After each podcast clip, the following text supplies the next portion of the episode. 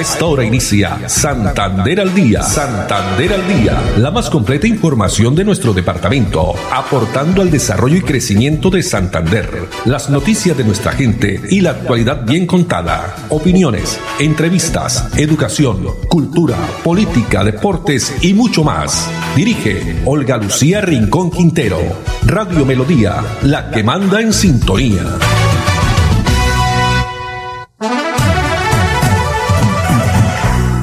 De la tarde, treinta minutos. Hola, bienvenidos. Estamos iniciando una nueva emisión de Santander al día en este martes 4, 4 de agosto del año 2020. A todos ustedes, amables oyentes, muchas gracias, como siempre, por estar en la sintonía de los 1080M en esta tarde de lluvia.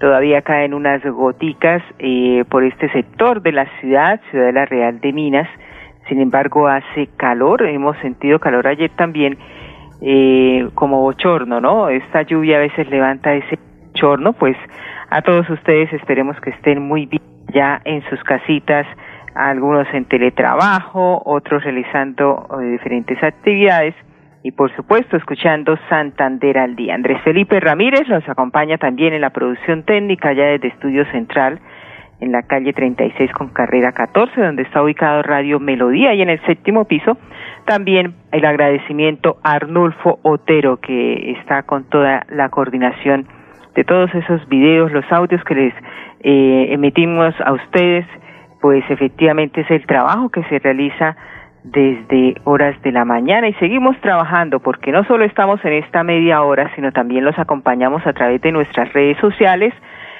arroba Noticias, arroba Melodía en línea. Estamos también en la página web, nuestra plataforma digital melodíaenlínea.com y también estamos en la red social Instagram. Y por Facebook Live, por supuesto, las personas que ya comienzan a conectarse a través de nuestro Facebook Live, que sabemos que son muchas, así no estén en vivo cuando estamos al aire, pero nos ven en los programas que quedan ahí grabados a través del Facebook Live Radio Melodía Bucaramanga. Bueno, y arranquemos con nuestra frase o la reflexión para esta tarde, porque hay muchas noticias hoy, sobre todo en lo que tiene que ver eh, del orden nacional. Pero la, eh, el mensaje es el siguiente, el regalo más grande que te puedes dar es mirar en tu interior y reconocer la esencia divina de Dios en ti. El regalo más grande que te puedes dar es mirar en tu interior y reconocer la esencia divina de Dios en ti. Un mensaje muy bonito para esta hora de la tarde, mensaje que nos reconforta y que efectivamente debemos seguir con ese positivismo a pesar de las situaciones difíciles, a pesar de noticias que nos entregan eh, a veces un poco alarmantes, a veces también las noticias falsas a las cuales no debemos, por supuesto, creer. Y es mejor, dicen los, los médicos, los expertos, los psiquiatras y psicólogos, en este momento donde se está entregando mucha noticia de cifras, eh, tristemente noticias de muertos, en general de muchas familias que están pasando por ese dolor difícil de perder a su ser querido debido pues a este eh, COVID, a esta pandemia, es mejor cerrar un poquito, irnos en silencio y encontrar nuestra paz, hacer algunas actividades diferentes, el caso de meditación, de leer eh, buenos libros, hacer algo diferente para no distraer o ocupar nuestra mente y llenarnos de miedo. Dos treinta y tres minutos y sin lugar a dudas eh, la noticia del día a nivel nacional tiene que ver con el expresidente y senador actual Álvaro Uribe Vélez cuando pues ya se ha conocido hace eh, pocos minutos la orden de detención domiciliaria. Muchas personas están a su favor y empiezan ya también en las redes sociales a escribir pues todos sus seguidores o las personas que están en contra con esta polarización que hemos visto a través de de los medios y redes sociales, efectivamente, unos a favor y otros en contra. Hay que acatar, eso sí, las medidas, las medidas de la justicia y esperar a ver qué pasa más adelante. La Corte Suprema entonces ha ordenado la detención domiciliaria contra el expresidente Uribe. Esta medida de aseguramiento en contra del expresidente Álvaro Uribe tiene que ver por el caso de manipulación de testigos. Bueno, eso ya se lo dejamos a la justicia, esta información, pero eh, otras noticias también esta mañana eh, que nos llega la información de Presidencia de la República. Eh, recordemos que el próximo 7 de agosto el señor presidente Iván Duque Márquez va a cumplir dos años al frente de su gobierno. Pues una pregunta que le hicieron a través del medio y vamos a dar, por supuesto, el crédito Caracol Radio, porque a pesar de que hoy es el Día del Periodista, ¿no? Celebramos, ¿no, don Andrés Felipe? Celebramos dos fechas, el 4 de agosto y el 9 de febrero.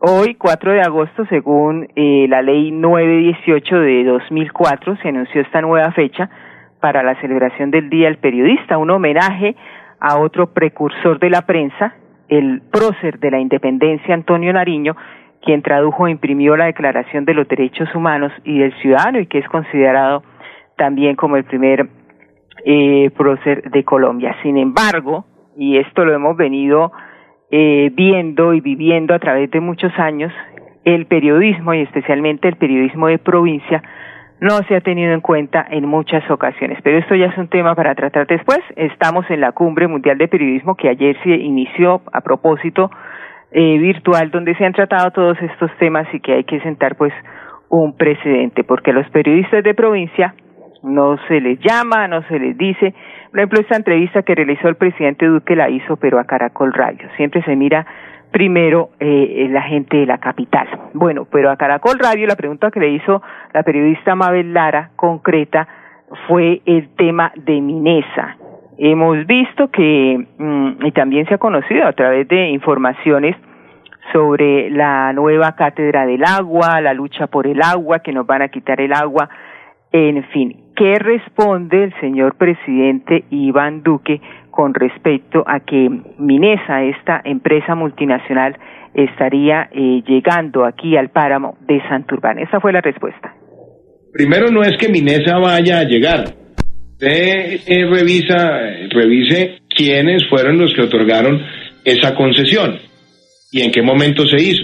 Yo no estoy para cuestionarlo. Lo que sí hemos dicho en este gobierno es que se está avanzando en un proceso de delimitación con una escala de mayor precisión.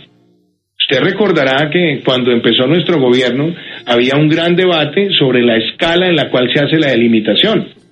Y era si se hacía una escala de unos 100 mil, unos 75 mil, o si se hacía una escala de mayor precisión de unos 25 mil. Y en eso se ha venido trabajando con expertos, se ha trabajado con la autoridad ambiental y se ha avanzado con criterio técnico. Y sobre todo para poder entender si el alcance de los proyectos son proyectos que afectan el área delimitada o no. Pero además con otro elemento.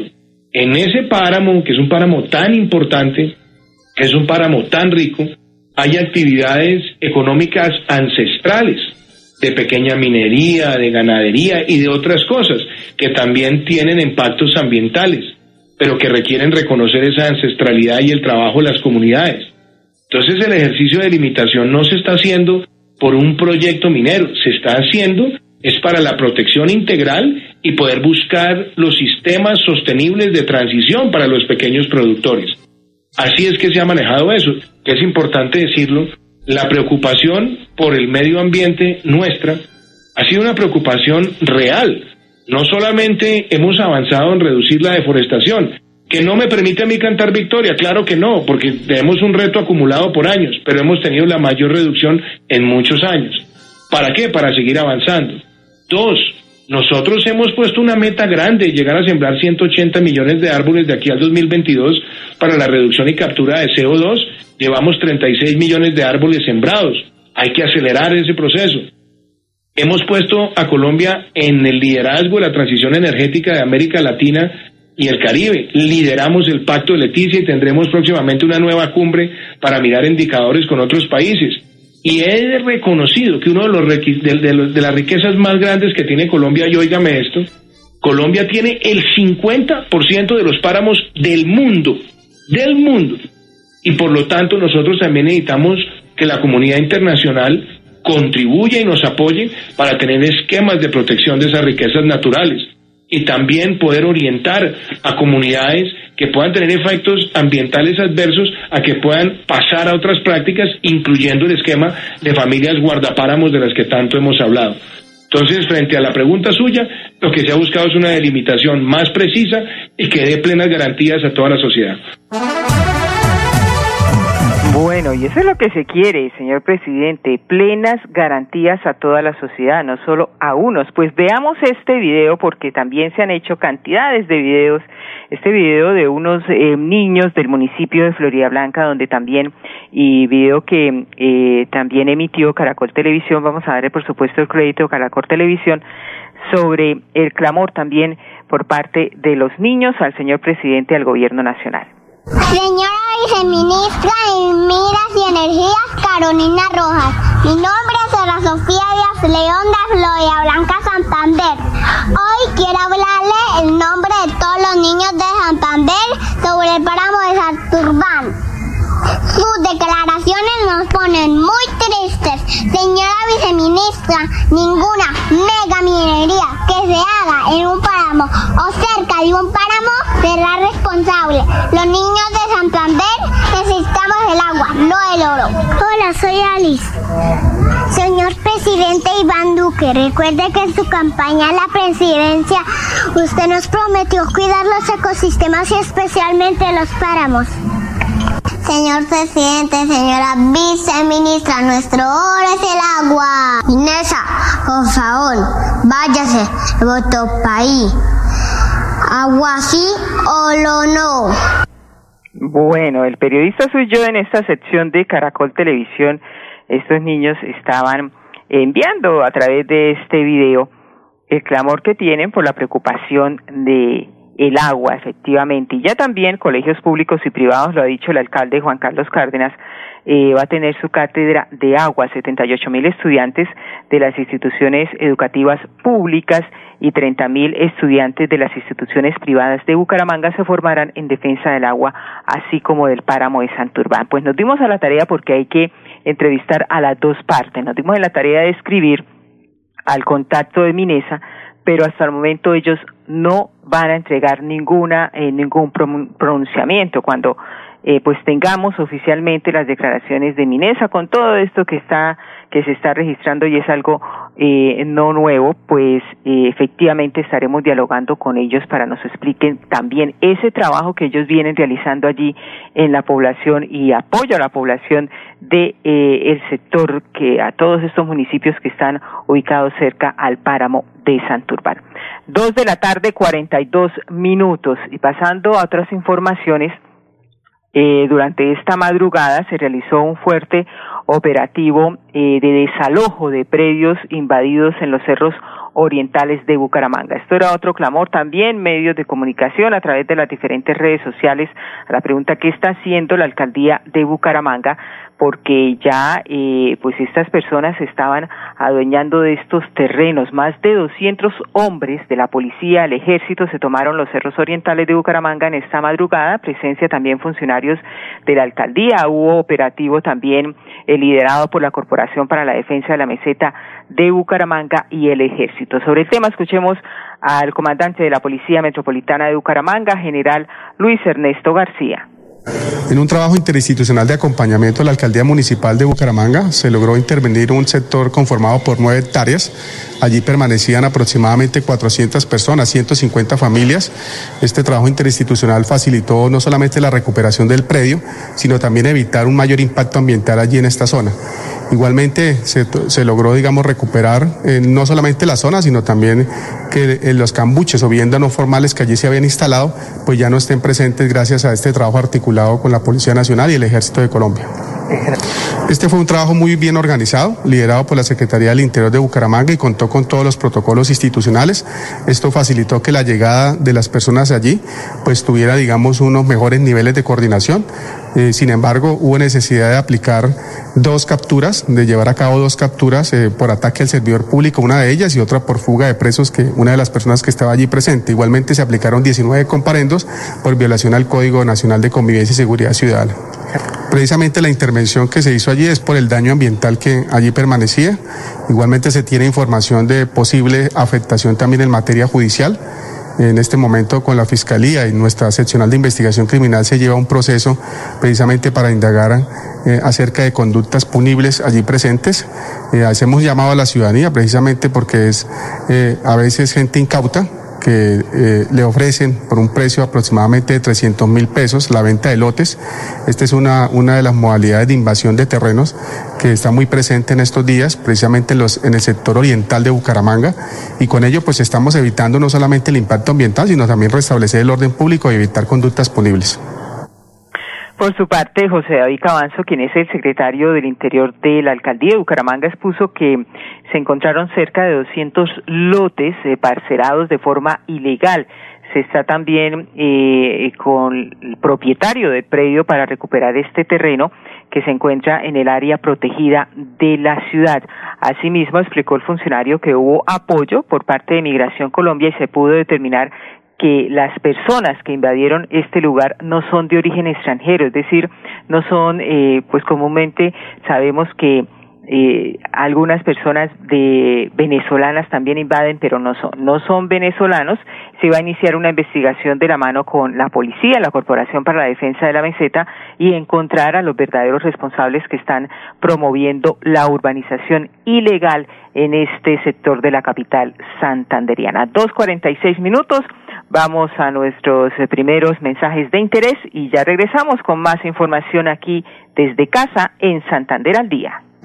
Estar juntos es pensar en todos. Implementamos diferentes medidas para garantizar que la luz siga iluminando tu hogar, como el descuento por pago oportuno o el pago de tu factura en cuotas. Ingresa a www.com.co y en la opción Novedades conoce los beneficios que tenemos para ti. ESA, Grupo EPM, Vigilado Superservicios. Paula, ¿ya pagaste la matrícula de la universidad? Pensaba pagarla hoy, ¿por qué? Es que este semestre todos los del parche vamos a pagar la matrícula de la UN financiera como Ultrasan para participar en el sorteo de uno de los 12 bonos de 500 mil pesos. ¡Súper! Ya mismo voy a pagar mi matrícula. Sujeto a políticas de la entidad. Vigilada Supersolidaria, escrita a Focacó. Vigilado por la Sociedad de Capital Público Departamental. Estar juntos es pensar en todos. Sabemos que hay buenas ideas para ahorrar energía. Abre cortinas y ventanas para iluminar tu hogar. Apaga luces que no uses. Evita planchas de cabello y ropa. Así controlas el consumo de energía. Nuestro compromiso es tu bienestar. ESA, Grupo EPM. Vigilado Superservicios. Quédate en casa. Disfruta, vive, comparte, ama, aprende, juega, escucha, goza, lee, saluda, regala, responde, comprende, perdona, canta, supérate, felicita, encuentra, apoya, cree, agradece, enamórate, mejórate, trabaja, ríe, ayuda, quiere. Ti, por tu familia, por todos, quédate en casa. Melodía, contigo en casa.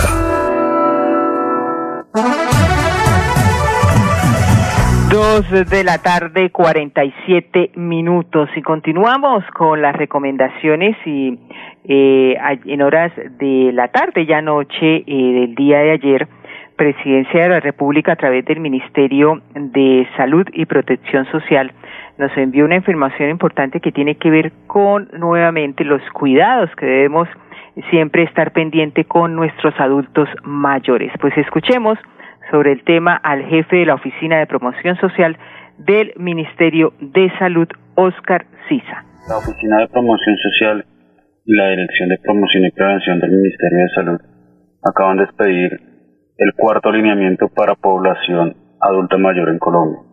Este lineamiento busca dar recomendaciones a toda la población adulta mayor para el goce de las actividades al aire libre y las actividades deportivas dentro y fuera de la casa. Estas recomendaciones se hacen sin perjuicio de lo ordenado por la jurisprudencia local en cuanto a la igualdad de los derechos de la población adulta mayor de 70 años. Sin embargo, el Ministerio recomienda el uso adecuado de todos los implementos de uso personal para que no aumentemos el riesgo de contagio, ni con las personas adultas mayores, ni con las familias con quienes convivimos. Asimismo, le solicitamos a los cuidadores y demás instituciones que hacen parte del cuidado de las personas adultas mayores guarden todos los protocolos que el Ministerio de Salud ha generado al respecto en pro de mantener a la población adulta mayor en el menor riesgo posible de contagio.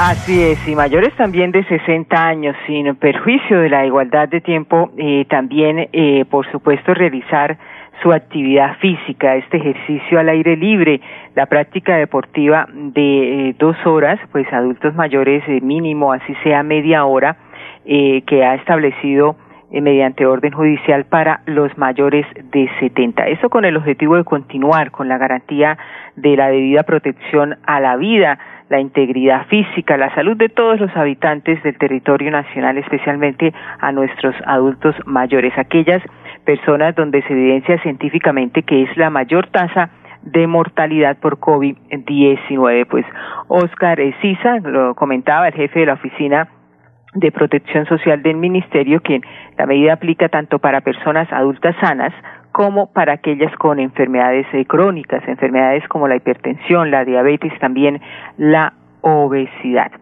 Dos de la tarde, cincuenta minutos y pasemos a otra información y tiene que ver ya con eh, también de salud, el Hospital Psiquiátrico San Camilo, porque ayer el gobernador de Santander, Mauricio Aguilar Hurtado, presidió la inauguración de una nueva sala en el Hospital Psiquiátrico San Camilo. Pues vamos a escuchar a su gerente Pedro Javier eh, Guisa qué significa o cuáles van a ser los servicios que va a prestar esta nueva sala. Bueno, pensando en el bienestar de nuestros pacientes psiquiátricos aquí en el Hospital San Camilo, pues obviamente una de las cosas más importantes que se hace es la terapia electroconvulsiva. Nosotros el día de hoy ya podemos inaugurarla, ya que se va a hacer con anestesia, la sala TECAR, que lo que le beneficia a los pacientes es disminuir un poco el impacto que genera esta terapia electroconvulsiva, ya que por su manera de, de actuar en este tipo de terapia pues, puede ser un poco impactante. Entonces, pudiéndolo hacer con anestesia y en unas condiciones agradables, en unas condiciones de una sala sana, unas condiciones que realmente se merecen los pacientes, pues podemos comenzar ya a hacer la terapia electroconvulsiva con anestesia que tanto estaba necesitando el Hospital Psiquiátrico San Camilo. Muy bien, continúa entonces dotándose el Hospital Psiquiátrico San Camilo porque recuerden, la salud mental es algo que también debemos cuidar mucho en esta época, especialmente de COVID-19. Eran las declaraciones del gerente del Psiquiátrico San Camilo, el doctor Pedro Javier Gutiérrez la semana de la lactancia. Ayer habíamos hablado sobre este tema, la lactancia materna, pero ya tenemos un informe que nos acaba de llegar de la alcaldía del municipio de Piedecuesta. A propósito, toda nuestra solidaridad también para el alcalde de Piedecuesta, pronta recuperación para su señor padre, su señora madre, quien es la gestora social. Él ha informado a través de la cuenta de Twitter que sus papás dieron positivo en COVID.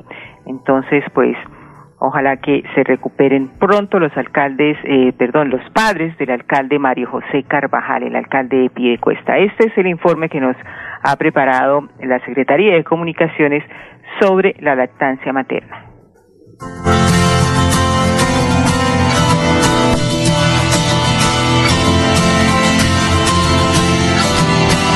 Quiero hacer una invitación muy especial a todas las mamitas piedecuestanas y es que continuemos con el programa de la lactancia materna, en especial a los menores de seis meses, ya que este programa permite que el crecimiento de nuestros hijos se dé en mejores condiciones. Desde la dimensión de salud ambiental promovemos la lactancia materna porque es natural, renovable, sostenible y amigable con el medio ambiente porque no genera residuos sólidos. Desde la dimensión salud sexual, derechos sexuales y reproductivos, incentivamos a la lactancia materna y al rol del padre en dicha lactancia.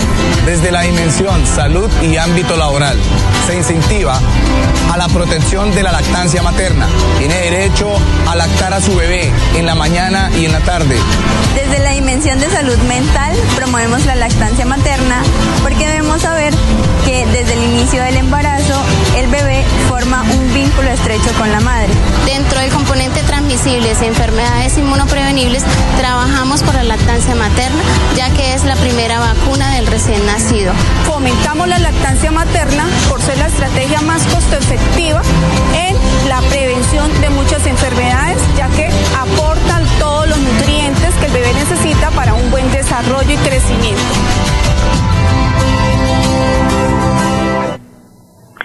Bueno, 2 y 54, la importancia de la lactancia materna para las mamitas y para los bebés, por supuesto, es de gran eh, ayuda en la parte de salud.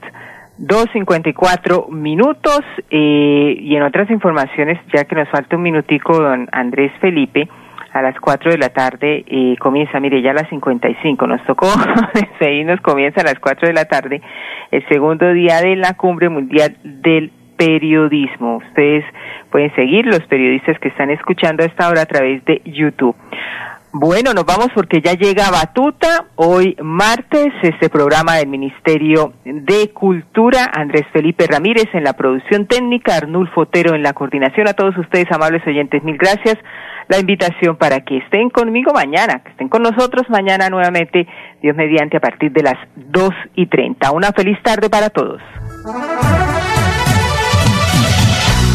Santander al Día, la más completa información de nuestro departamento, aportando al desarrollo y crecimiento de Santander.